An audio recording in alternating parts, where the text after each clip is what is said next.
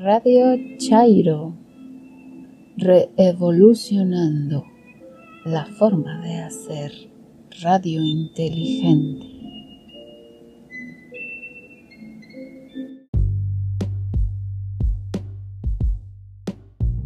En Twitter nos localizan en arroba Radio Chairo. Por favor, vía DM si nos hacen llegar sus colaboraciones.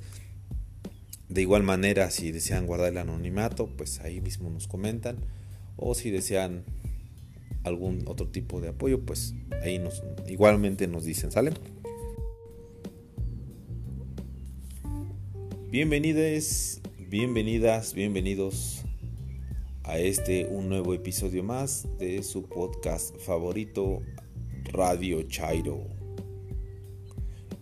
programa correspondiente al día lunes primero de junio de 2020, a un poco más de dos meses ya del confinamiento, debido a la contingencia sanitaria por el COVID-19.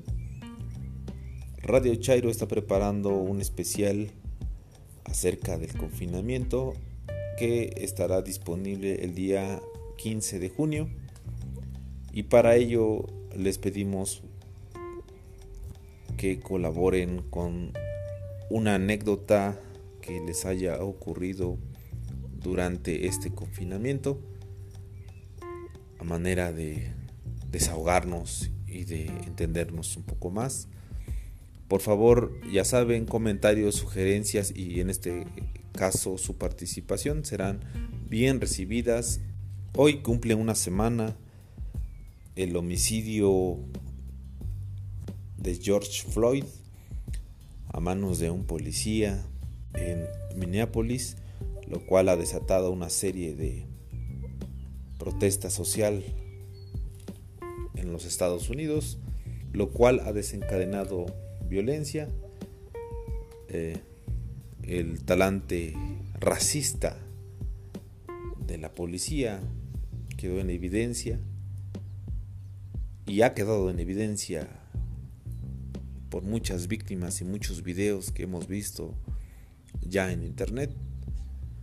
Personalmente ustedes saben que la policía la detesto y bueno, ¿qué más les puedo decir? Y si bien la revolución industrial hizo que la hizo que el capital creciera de forma desmedida y que el poder asimismo fuera de unos pocos, pues el crecimiento de los empleados. De tarea se queda investigar por qué motivo fue creada la policía. Y créanme, no fue para combatir el crimen. Y bueno, en un inicio la policía fue creada para hacer frente a las masas, y la disminución de, la, de los derechos laborales disminuyeron, ocasionando huelgas, huelgas, huelgas, exactamente, para romper las huelgas de los civiles. Y es en el momento en el que te puedo preguntar, ¿en realidad las leyes son para todos? ¿O solo fueron diseñadas para los burgueses? En fin, en esta ocasión comenzaremos con la leyenda maya, la tierra del faisán y del venado, en voz de Gabriela, y esta tierna historia de sus ojos brillosos del venado. En el más siniestro que, Karen nos hablará de Miguel. En la reseña literaria, en la tercera y última entrega del libro Comer, Rezar, Amar de Elizabeth Gilbert en voz de Gabriela. Y en esta ocasión, Karen inaugura una nueva sección llamada Disertaciones de Psicología con el tema eugenesia. Y nuevamente la pobreza como el primer efecto de la violencia del poderoso para finalizar, cuentos en un 2x3, en voz de Gabriela, Orfeo y las sirenas. Y bueno, pues comenzamos.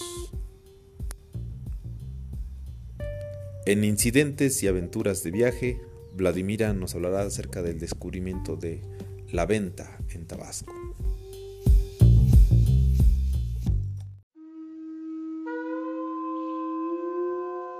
Hola, mi nombre es Gabriela, Gaby, para los cuates y no cuates. Seguimos con la narración de leyendas mayas. Espero les guste. La tierra del faisán y del venado. Hace mucho, pero mucho tiempo, el señor Itzamna decidió crear una tierra que fuera tan hermosa que todo aquel que la conociera quisiera vivir allí, enamorado de su belleza. Entonces creó el Mayab, la tierra de los elegidos, y sembró en ella las más bellas flores que adornaran los caminos. Creó enormes cenotes cuyas aguas cristalinas reflejaran la luz del sol y también profundas cavernas llenas de misterio. Después, Itzamna le entregó la nueva tierra a los mayas y escogió tres animales para que vivieran por siempre en el Mayab, y quien pensara en ellos lo recordara de inmediato. Los elegidos por Itzamna fueron el faisán, el venado y la serpiente de cascabel. Los mayas vivieron felices y se encargaron de construir palacios y ciudades de piedra. Mientras, los animales que escogió Itzamna no se cansaban de recorrer el Mayab. El faisán volaba hasta los árboles más altos y su grito era tan poderoso que podían escucharle todos los habitantes de esa tierra. El venado corría ligero como el viento y la serpiente movía sus cascabeles para, producir música a su paso. Así era la vida en el Mayab, hasta que un día los Chilam, o sea los adivinos mayas, vieron en el futuro algo que les causó gran tristeza. Entonces llamaron a todos los habitantes para anunciar lo siguiente. Tenemos que dar noticias que les causarán mucha pena. Pronto nos invadirán hombres venidos de muy lejos. traerán armas y pelearán contra nosotros para quitarnos nuestra tierra. Tal vez no podamos defender el Mayab y lo perderemos.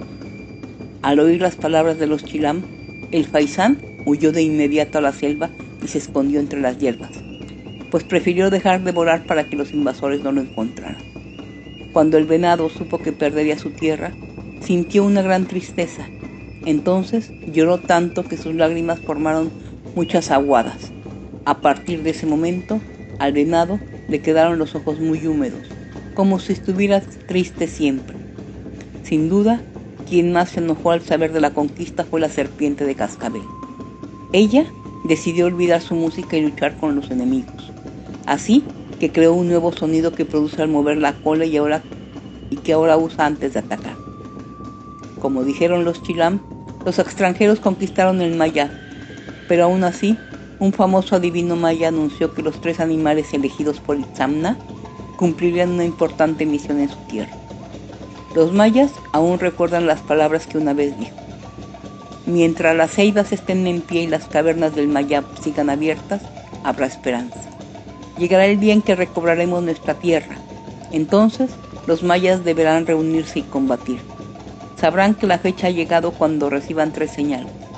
La primera será del faisán quien volará sobre los árboles más altos y su sombra podrá verse en todo el Mayab. La segunda señal la traerá el venado, pues atravesará esa tierra de un solo salto. La tercera mensajera será la serpiente de cascabel, que producirá música de nuevo y ésta se oirá por todas partes.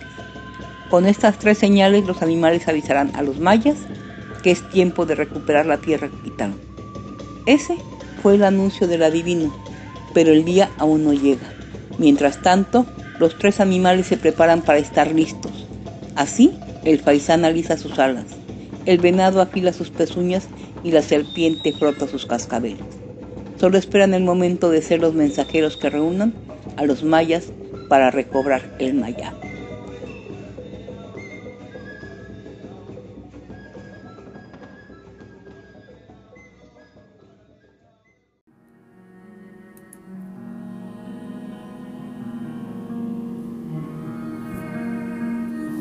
Buenos días, buenas tardes, buenas noches, escuchas de Radio Chairo. Mi nombre es Karen Rodríguez. Me conocen como Katrina R en Twitter, arroba Karen Kiowa. Les voy a contar una historia. ¿Será real? ¿Será ficción? Júzgala tú.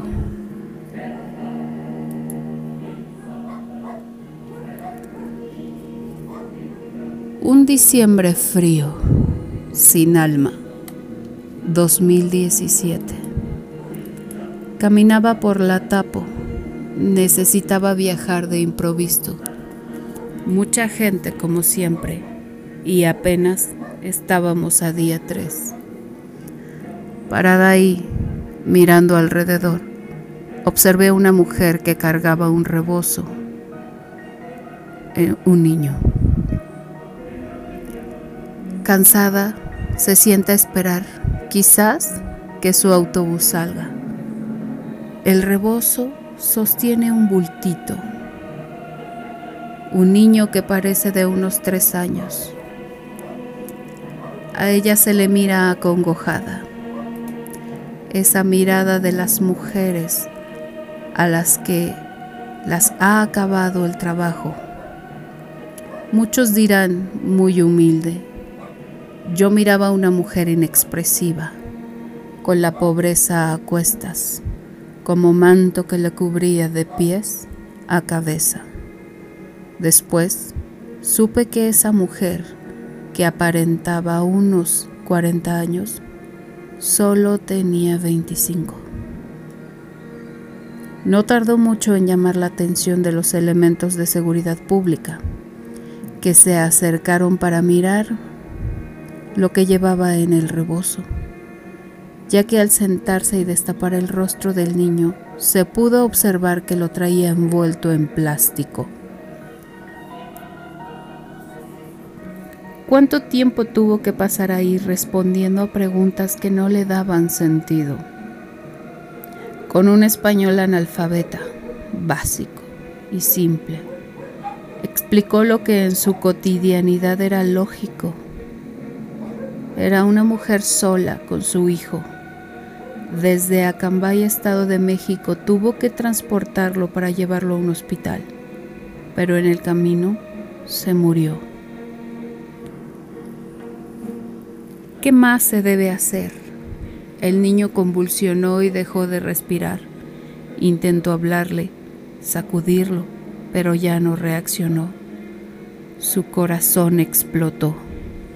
Así como el médico que lo había revisado antes le dijo. Su hijo tenía una enfermedad cardíaca y sin servicio médico, sin seguimiento, sin dinero. Quizás esto podría pasar. Así que pidió dinero para comprar un boleto de autobús y regresar a Puebla, de donde ella era para sepultarlo ahí con su familia de origen.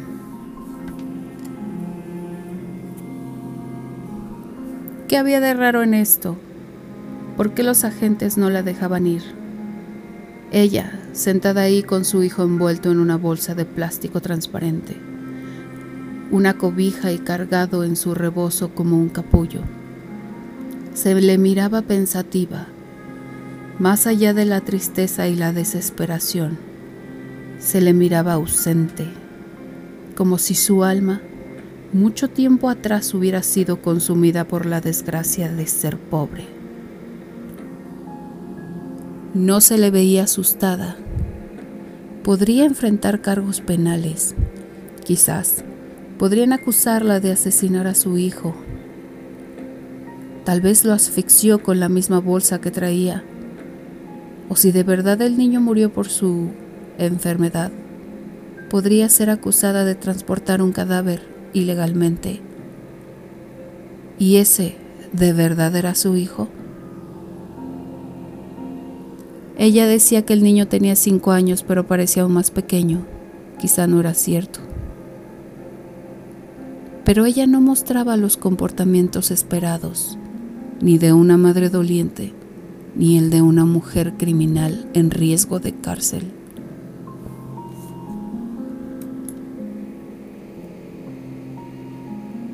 Y es que la pobreza y la enfermedad impiden que los niños crezcan. y hacen envejecer a los adultos. Y el trabajo y la desdicha se instala en la piel como una capa que endurece el gesto, que maltrata la piel y se come la vitalidad de la infancia, la luz, la vida.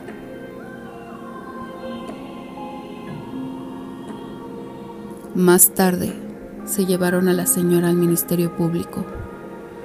Luego me enteré que en el CEMEFO, donde corroboraron la causa de muerte del niño, se hizo una colecta para pagar el servicio funerario, para transportar el cadáver y a la madre a su pueblo natal, donde finalmente fue sepultado cerca de los suyos. Miguel era el nombre del niño. Acá, en la gran metrópoli, no hay quien sobreviva a la pobreza si no cuenta con alguien que se tiente el corazón y eche una mano.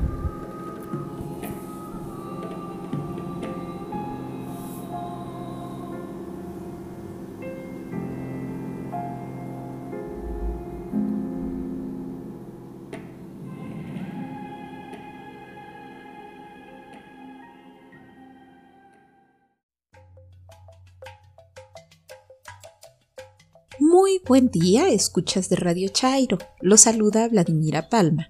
En Twitter me encuentran como arroba Palma. En esta ocasión, en aventuras e incidentes de viaje, los invito a que nos traslademos al estado de Tabasco para visitar uno de los sitios arqueológicos más importantes de la región, La Venta. Esta zona arqueológica es considerada una de las primeras ciudades de México prehispánico. Fue habitada por los olmecas del 1200 al 400 a.C. Su característica principal son los edificios elaborados con tierra, ya que no había yacimientos de piedra cercanos para la construcción. La ciudad está rodeada por cuerpos de agua que mucho tiempo dificultaron su acceso. Los edificios están construidos a lo largo de avenidas y plazas y la estructura principal tiene 30 metros de altura. Los habitantes de la venta trasladaron enormes bloques de piedra de Veracruz y Chiapas y labraron esculturas que llegan a pesar más de 30 toneladas. La venta fue descubierta en 1925 por los viajes de estudio del arqueólogo danés Franz Blom y su compañero, el también arqueólogo y etnólogo estadounidense Oliver Lafarge. Los dos investigadores partieron de Puerto México, Veracruz, rumbo a Tabasco. Escuchemos sus palabras. Puerto México no tiene nada de atractivo. Algunas dunas de arena miran al golfo y a su abrigo se encuentran algunas calles con casas miserables. La mayor parte de las mismas están construidas con tablas y techos de lámina corrugada. Solo las oficinas y colonias de la compañía están edificadas con ladrillo. Cuando el tiempo es seco y airoso, la arena penetra en todos los lugares y en época de lluvias, las calles se convierten en ríos, llevando los desperdicios del pueblo al río Coatzacoalcos. En el itinerario de la expedición estaba la visita a unas ruinas cerca de Tonala, a cinco horas de camino de Puerto México. Así, por varios días tratamos de conseguir animales para llegar por la costa a Tonalá y de allí buscar las ruinas, pero la reciente revolución de, de la huerta, de la cual Puerto México fue por algún tiempo su centro de acción, había acarreado con todos los animales de propiedad privada, y los caballos que aún permanecían costaban hasta 7 pesos con 50 centavos diarios. Sin embargo, pudimos fletar una pequeña lancha, creyendo que en esta embarcación podríamos ir y venir a nuestro gusto. Pero no fue así. Tanto los oficiales de la aduana como el capitán del puerto tenían algo que objetar y como este último iba de día de campo, no podía proporcionar los dos papeles para salir del puerto en la mañana del domingo. Por fin, A las primeras horas del lunes izamos la bandera de Tulane en el barco Lupata y salimos al Golfo. Seguimos la costa baja hacia el este con las velas amarradas y un motor auxiliar. Adelantamos bastante y después de hora y media entramos a la desembocadura del río Tonalá. Esta palabra significa lugar caliente en azteca y ciertamente el sol caía como fuego en las calles arenosas del pequeño grupo de chozas de palma que formaban el pueblo. Este pequeño asentamiento permanece escondido atrás de dunas de arena junto a una bahía poco profunda formada por el río. Es el límite entre los estados de Veracruz y Tabasco. Aquí desembarcó Bernal Díaz en 1518 cuando iba con Grijalva en el memorable viaje de descubrimiento de la costa de México. Transcribimos las propias palabras de Bernal Díaz. Llegaron muchos indios del pueblo de Tonalá, el cual está a una distancia de cerca de una legua desde aquí eran muy pacíficos, nos trajeron pan de maíz, pescado y frutas que nos obsequiaron con muy buena voluntad. El capitán los lisonjeó mucho y ordenó se les dieran avalorios y cuentas. Con señas les indicó que debían traer oro para cambiarlo. Trajeron joyería de oro de baja ley y a cambio les dio cuentas de papelillo. También vinieron de Coatzacoalco y de otros lugares vecinos, trayendo sus joyas, que no eran muchas, porque los indios de estas provincias usan para cambiar hachas de cobre brillantemente pulidas con mangos de madera pintados. Nosotros pensábamos que era oro de baja ley. Comenzamos a negociar con esos objetos y puedo decir que en tres días conseguimos más de 600. Nos sentíamos felices de pensar que era oro y los indios aún más contentos con sus cuentas. Todos quedamos satisfechos, nosotros con nuestras hachas de puro cobre y ellos con sus cuentas que no valían nada. Un marinero también había comprado siete hachas, estaba dichoso. Recuerdo que un soldado llamado Bartolomé Pardo fue a una casa de ídolos que estaba en una montaña que los naturales llaman cues, que es como decir casa de un dios. Allí encontró muchos ídolos y mucho copal, que es una como resina con la cual sahuman a sus dioses, así como cuchillos de pedernal con los que sacrifican y circuncidan. En un cofre de madera encontraron trocitos de oro en forma de diademas y collares, dos ídolos y otras como cuentas fundidas.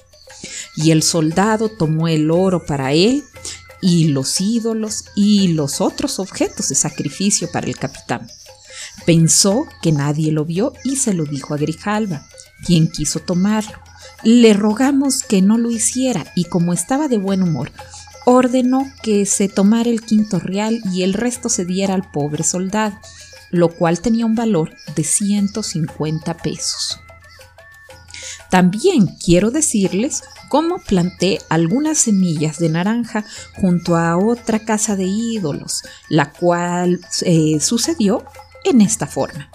Debido a que había muchos mosquitos en ese río, diez de nuestros soldados fueron a dormir en una de las altas casas de ídolos y junto a esta casa yo planté las semillas que había traído de Cuba, porque nos habían dicho que nos íbamos a establecer. Y crecieron muy bien porque los sacerdotes de esos ídolos las cultivaron, regaron y limpiaron al notar que eran plantas diferentes a las suyas. Y de estas se obtuvieron todas las naranjas de la provincia. En esta narración hay dos puntos que nos interesan. Primero, las ruinas, localizadas como a una legua de la boca del río, sin duda las que buscábamos. Segundo, la leyenda sobre la plantación de semillas de naranja. Así, este lugar fue donde se plantaron las primeras naranjas del continente americano, y no en California.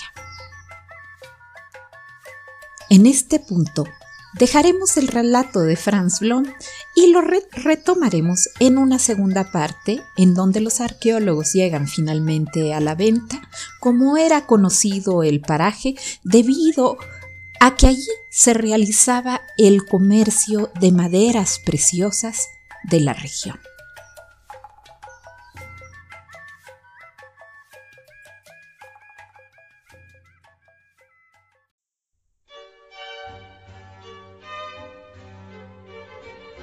Hola, mi nombre es Gabriela, Gaby para los cuates y no cuates.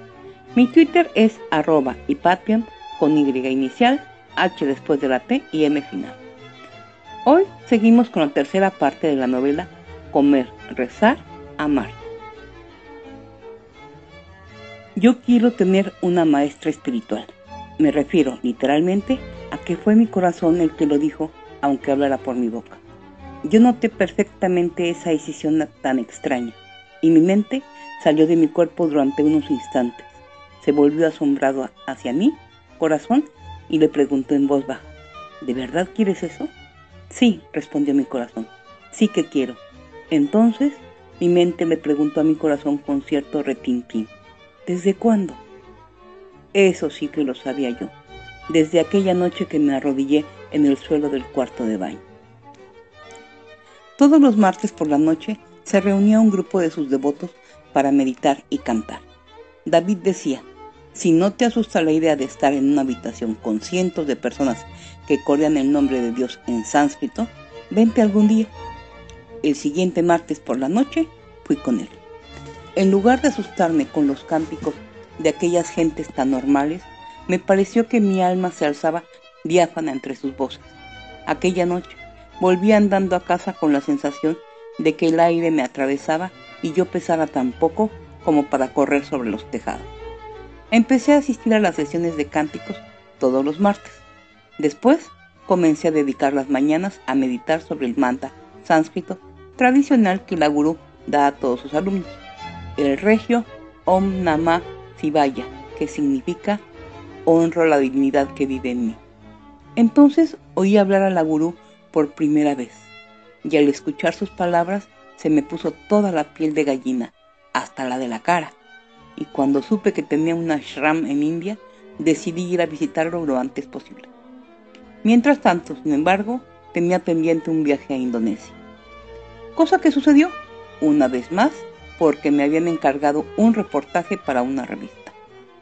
Justo cuando empezaba a darme bastante pena de mí misma por estar arruinada y sola y encerrada en el campo de concentración del divorcio, la directora de una revista femenina me preguntó que si no me importaba que me pagara por ir a Bali a escribir un artículo sobre el yoga como opción vacacional. Cuando llegué a Bali, el profesor que dirigía el centro de yoga nos preguntó, ahora que os tengo reunidos, ¿alguien se apunta a hacer una visita a un curandero balinés que es el último de una familia de nueve generaciones? Y nos fuimos todos a verlos una noche a su casa. El curandero resultó ser un vejete pequeño, de ojos vivarachos y piel rojiza, con una boca bastante desdentada, cuyo parecido con el personaje Yoda de la Guerra de las Galaxias era realmente asombroso. Se llamaba Ketut Lier. Hablaba un inglés desparramado de lo más ameno, pero había un traductor que nos sacaba del atolladero, cuando se atascaba con alguna palabra. El profesor de yoga nos había dicho que cada uno de nosotros podía hacer al curandero una pregunta o consulta que el hombre procuraría resolver. Yo llevaba días pensando en qué preguntarle. Al principio no se me ocurrían más que tonterías. Así que cuando el viejo me preguntó directamente qué era lo que yo quería, logré hallar otras palabras más auténticas. Quiero sentir a Dios de una manera más prolongada, le dije. A veces me parece entender el aspecto divino de este mundo, pero esa sensación nunca me dura, porque me acaban distrayendo mis mezquinos deseos y temores.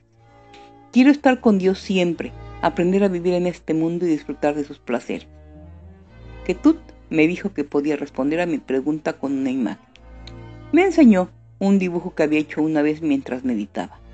Era una silueta humana andrógina, erguida, con las manos unidas como si estuviera rezando pero la figura tenía cuatro piernas y no tenía cabeza. Donde debería haber estado la cabeza había una especie de maraña de helechos y flores, y a la altura del pecho había un bosquejo de un rostro sonriente. Para hallar el equilibrio que buscas, dijo Ketut, hablando a través de su traductor, te tienes que convertir en esto. Debes tener los pies tan firmemente plantados en la tierra que parezca que tienes cuatro piernas en lugar de dos. De este modo podrás estar en el mundo, pero debes de dejar de mirar el mundo con la mente. Tienes que mirarlo con el corazón. Así llegarás a conocer a Dios. Entonces me pidió permiso para leerme la mano. Le enseñé la mano izquierda y procedió a juntar mis piezas como si yo fuera un rompecabezas de tres partes. Eres una trotomundos, empezó. Nunca he conocido a nadie con tanta suerte como tú. Tendrás una larga vida y tendrás muchos amigos, muchas experiencias, verás el mundo entero. Solo tienes un problema en la vida, te preocupas demasiado. Siempre eres demasiado sensible, demasiado nerviosa. Si te prometo que jamás en la vida vas a tener motivo de preocupación, ¿me creerías? En tu trabajo haces algo creativo, quizás sea algo como un artista y te pagan mucho dinero por ello. Siempre te pagarán mucho por esto que haces. Eres generosa con el dinero, tal vez demasiado generosa. También veo un contratiempo. Habrá una vez en tu vida en que pierdas todo tu dinero. Creo que tal vez suceda pronto, me dijo. Creo que sucederá en cuestión de seis meses, diez como mucho, le expliqué pensando en mi divorcio. Que asintió como diciendo, sí, por ahí anda la cosa. Pero no te preocupes, añadió. Después de haber perdido todo tu dinero volverás a recuperarlo. Saldrás bien parada del asunto. Te casarás dos veces en tu vida. Un matrimonio será corto, el otro largo. Y tendrás dos hijos. Pero de pronto se quedó callado mirándome la palma de la mano con el ceño fruncido. Qué raro, murmuró. Me he equivocado, anunció. Solo tendrás un hijo. Será ya bien entrada tu vida una hija. Tal vez, si tú lo decides, pero hay una cosa más, dijo con el ceño fruncido y alzando la mirada con un repentino aplomo añadió. Un buen día, pronto, volverás aquí a Bali. Debes hacerlo. Te quedarás en Bali durante tres meses o tal vez cuatro. Te harás amiga mía. Tal vez vivas aquí con mi familia. Yo podré mejorar mi inglés contigo. Nunca he tenido una persona con quien poder practicar inglés. Me parece que se te dan bien las palabras. Creo que este trabajo creativo que haces tiene que ver con las palabras, ¿no? Sí, dije, soy escritora. Escribo libros. Así que eres una escritora de Nueva York, dijo asintiendo a modo de confirmación. Pues volverás aquí, a Bali, y vivirás en mi casa y me enseñarás inglés y yo te enseñaré todo lo que sé. Entonces se levantó y se restregó las manos como diciendo, pues no se hable más. Si lo dices en serio, señor mío, me apunto. Me dedicó una sonrisa desdentada y dijo, hasta luego, cocodrilo. Yo soy ese tipo de personas que si un curandero indonesio de una familia de nueve generaciones de curanderos me dice que estoy destinada a irme a Bali a pasar cuatro meses en su casa, hago todo lo posible por cumplirlo. Y así fue. Finalmente, como empezó a cuajar la idea de que tenía que pasarme todo un año viajando, estaba claro que tenía que conseguir volver a Indonesia como fuera, y esta vez con mi propio dinero. Lo malo era que también quería ir a India a la RAM de mi gurú, y un viaje a la India es caro, además de requerir bastante tiempo. Para terminar de complicar las cosas, también estaba empeñada en ir a Italia, para poder practicar italiano hablándolo en su contexto, pero también porque me atraía la idea de conocer de cerca una cultura que venera el placer y la belleza. Estar con cuatro pies en la tierra, una cabeza hecha de follaje, mirando el mundo con el corazón. Así que abandoné la idea de elegir un país, Italia, India, Indonesia, y acabé aceptando que quería ir a los tres, cuatro meses en cada uno, un año en total. Por supuesto, se trataba de un deseo ligeramente más ambicioso que el de quiero comprarme una caja de lápices, pero era lo que yo quería, y sabía que quería escribir sobre ello. Quería explorar el arte del placer en Italia, el arte de la devoción en India y en Indonesia, el arte de equilibrar ambas. Fue después, tras admitir que tenía ese deseo, cuando descubrí la feliz casualidad de que todos estos países empiezan por la letra I, un indicio bastante halagüeño, me parece a mí, para un viaje interior. En la primavera de 2003 la cosa estaba a punto de ebullición. Un, un año y medio después de haberme marchado, mi marido estaba por fin dispuesto a discutir los términos de un acuerdo. Pues sí, quería dinero en efectivo, y la casa y el título de propiedad del piso de Manhattan, todo lo que yo le había ofrecido desde el primer momento. Pero también me pedía cosas que ni se me habían pasado por la cabeza. Un porcentaje de los derechos de autor de los libros que yo había escrito durante el matrimonio, una parte de los derechos cinematográficos potenciales de mi trabajo, una participación en mis pensiones de jubilación, etc. Y entonces no me quedó más remedio que revelarme por fin. Si mi marido firmaba el acuerdo, lo único que tenía que hacer yo era pagar y darme media vuelta. Cosa que, llegado a ese punto, me parecía perfecta. Dado que nuestra relación estaba ya completamente destrozada y que éramos incapaces de tener un trato mínimamente cordial, yo solo quería largarme por la puerta. La incógnita era, ¿iba a firmar o no? Fueron pasando las semanas mientras él rebatía cada vez más detalles. Si no se venía a firmar ese acuerdo, tendríamos que ir a los tribunales. Así que, fuera cual fuera su decisión, mi marido, porque seguía siendo mi marido, iba a determinar un año más de mi existencia. Entre tanto, me había vuelto a separar de David. Esta vez parecía que era definitivo. O puede que no, porque éramos incapaces de dejarlo del todo. A menudo me entraba un enorme deseo de dejarlo todo por mi gran amor hacia él.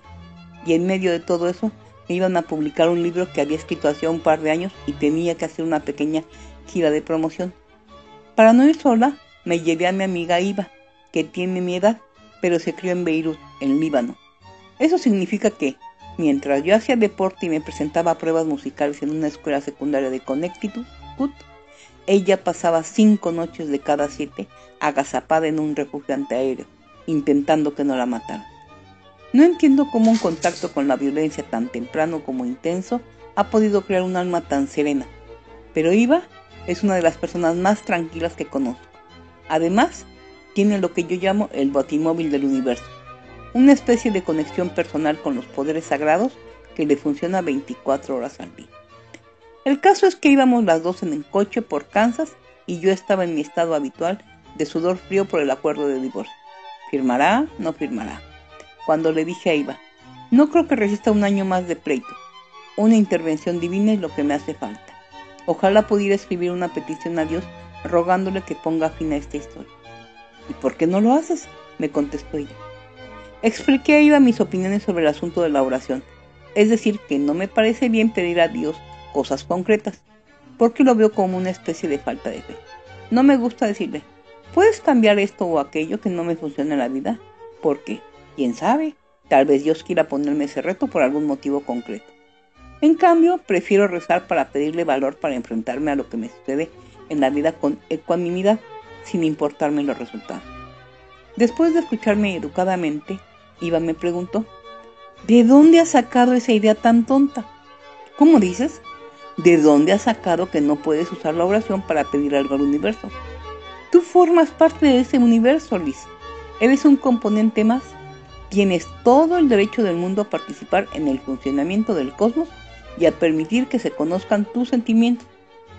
Así que date a conocer. Expon tu caso.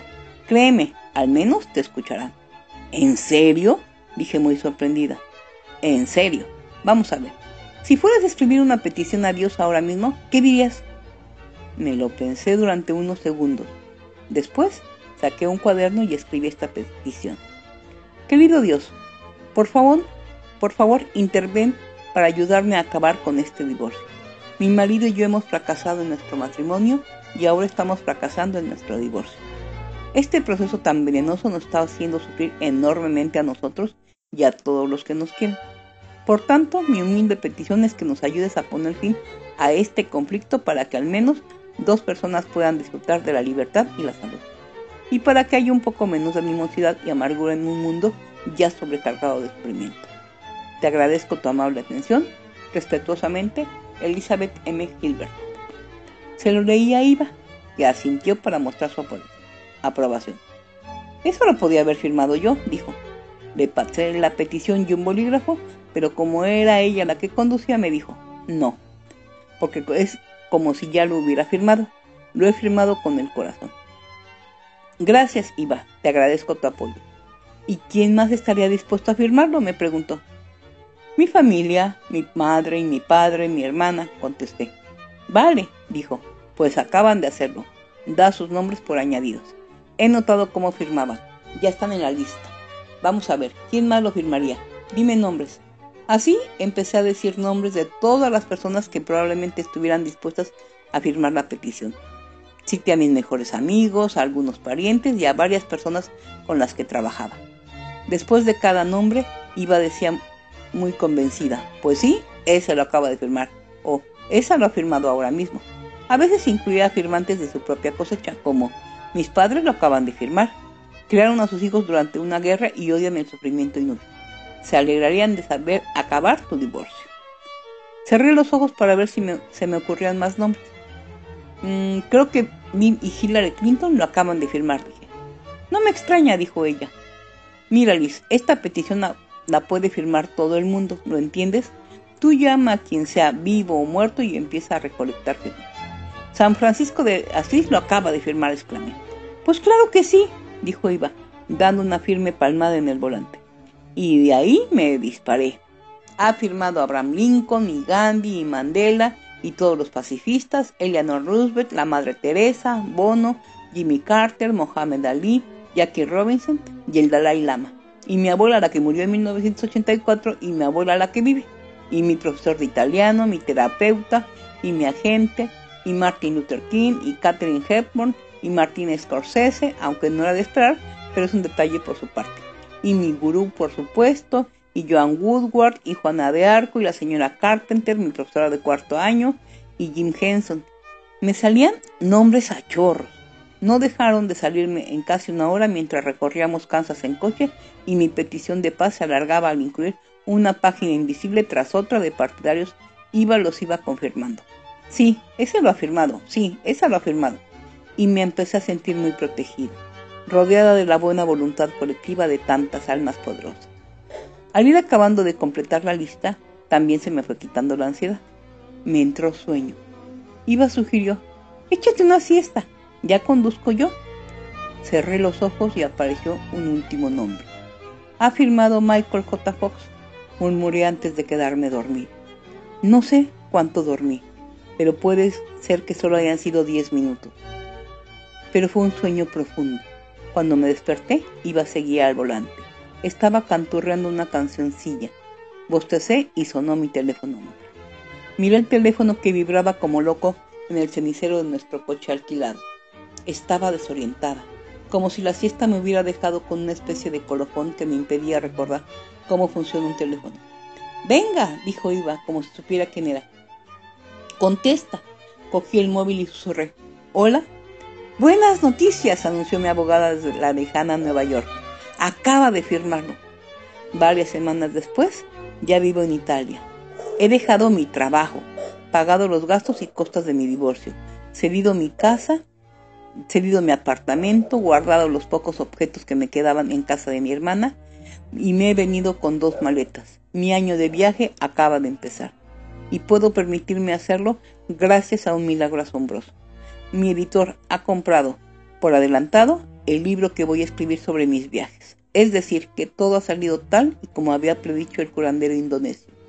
Iba a perder todo mi dinero, pero lo iba a recuperar inmediatamente, o al menos lo suficiente para costearme un año de vida. Así que ahora vivo en Roma. El apartamento que he encontrado es un estudio tranquilo en un edificio histórico, situado a escasas manzanas de la Piazza di Spagna. Velado entre las sombras de los jardines Borges, en la calle que da a la Piazza del Popolo, donde los romanos hacían sus carreras de cuadrigas. Huelga decir que este barrio no tiene la grandiosa elegancia del barrio donde vivía en Nueva York, a la entrada del túnel de Lincoln, pero me vale. Hasta aquí llegamos con esta interesante llamena novela. Espero que les haya gustado y puedan leerla completa. Si tienen alguna recomendación o sugerencia, envíenla y trataré de complacerlos. Gracias.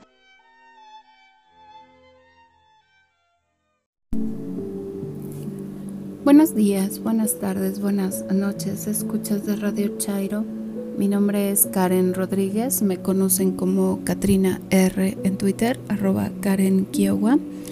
En esta ocasión voy a inaugurar una nueva sección que se llama Disertaciones de Psicología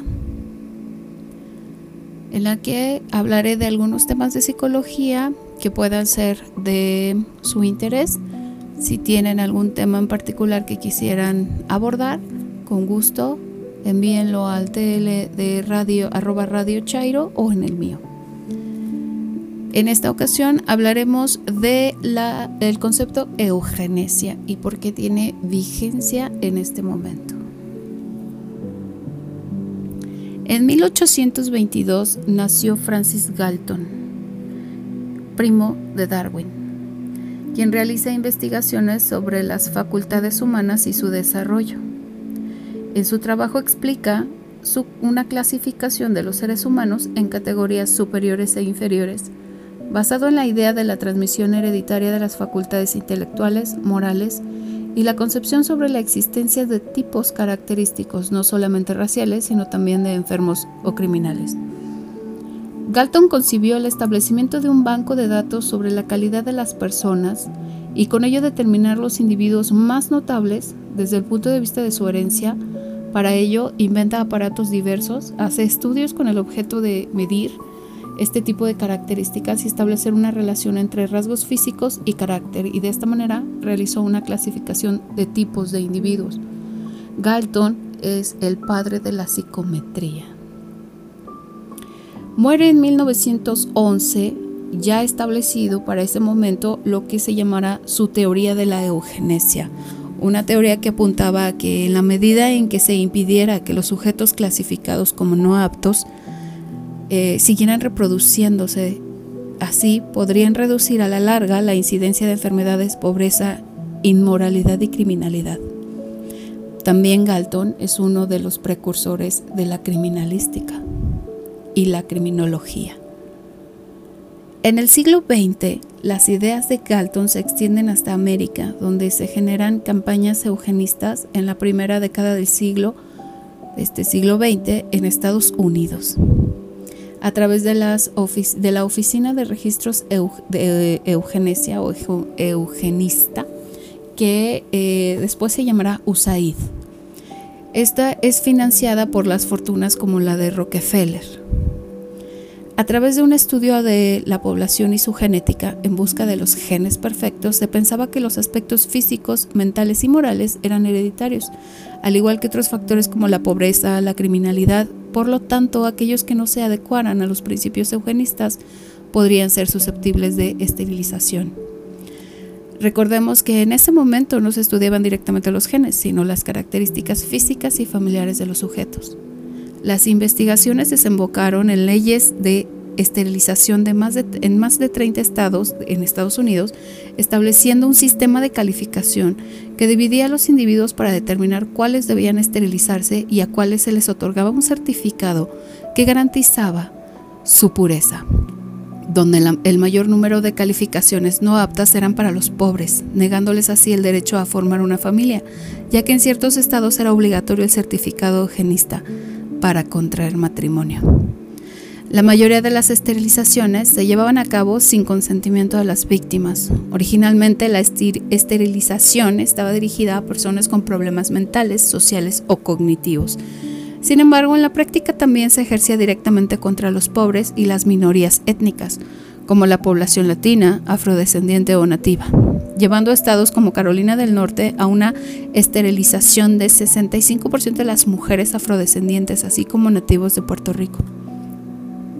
En 1933, Hitler adopta esta teoría de la pureza de la raza iniciada en Estados Unidos y la lleva hasta otro nivel, optando por la esterilización masiva primero y después el exterminio genera una ley de esterilización obligada donde establecía categorías como enfermedades hereditarias leves o de mente débil, que podrían incluir opositores o miembros de etnias gitanas o judías, dando sustento a su concepción de pureza, de raza y raza superior.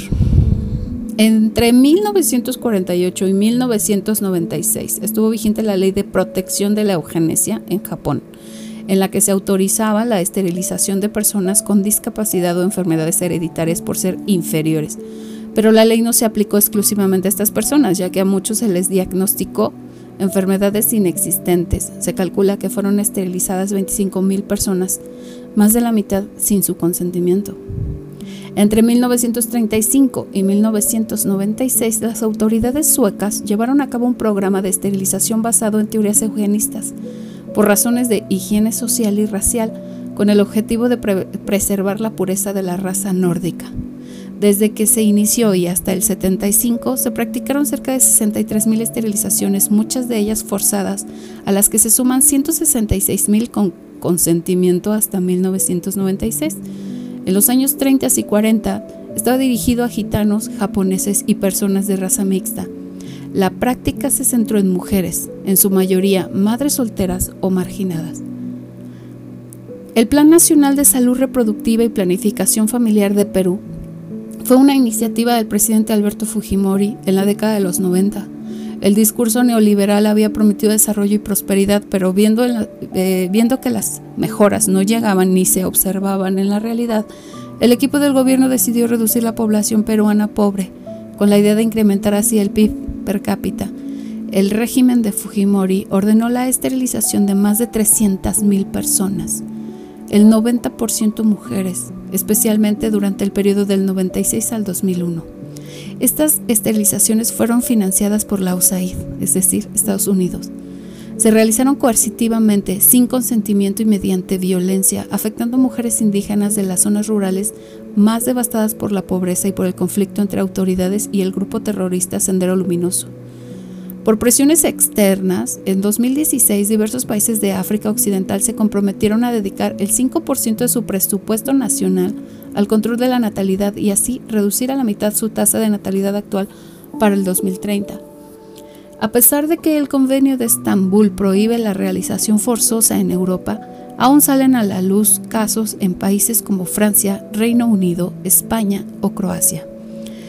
Existen incluso gobernantes que no han dudado en alabar sus bondades como el presidente Jair Bolsonaro.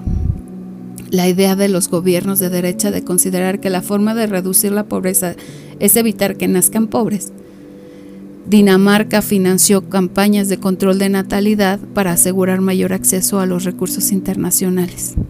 La USAID, que financió el plan de Fujimori, invirtió millones de dólares en la instalación de 60.000 campamentos en la India, donde muchas mujeres han muerto porque ha sido forzada la esterilización.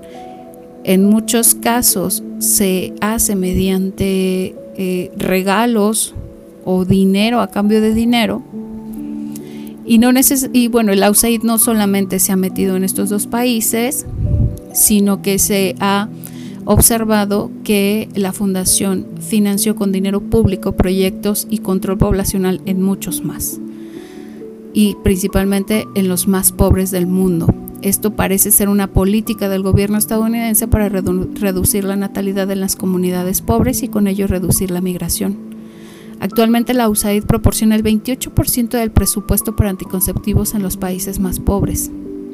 El Consejo de Población fundado por Rockefeller fue instrumental en la implantación de leyes eugenistas en Japón en la posguerra y en la aplicación de muchos programas de esterilización que redujeron la fertilidad de manera drástica en países como Taiwán y Corea del Sur, mientras que la Fundación Montfort ha realizado miles de esterilizaciones a mujeres pobres de todo el mundo con métodos altamente peligrosos y en algunos casos sin su consentimiento expreso. La Fundación Bill y Melinda Gates también ha financiado actividades como los campamentos de esterilización de India y han revelado su interés en, controlar la natalidad en países pobres, aunque en su caso generalmente optan por otros métodos anticonceptivos como esterilizaciones temporales o abortos. En México, la Secretaría de Desarrollo Social en su gestión de 2012-2018, encargada de distribuir el apoyo a las comunidades indígenas, expresó en una conferencia de prensa las indias solo tienen hijos para pedir ayuda al gobierno. No es de extrañar que en el discurso neoliberal y de derecha aún exclamen, ¿para qué tienen hijos si no los pueden mantener? y que muchos obstetras exclamen a, a, jóvenes madres, solo atenderé tu parto si firmas que te opere para que ya no tengas más hijos. Hay una idea alrededor de la eugenesia de que si se deja de tener hijos, los pobres dejarán de reproducirse.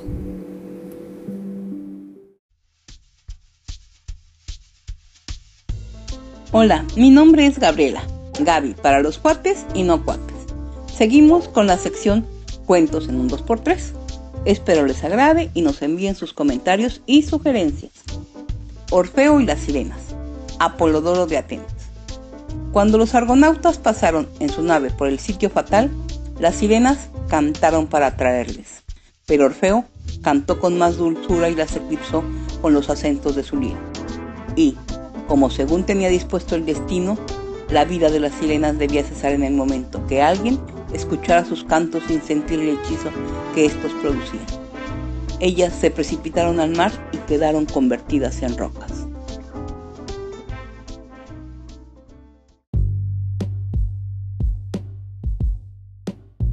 Con sus anécdotas del confinamiento,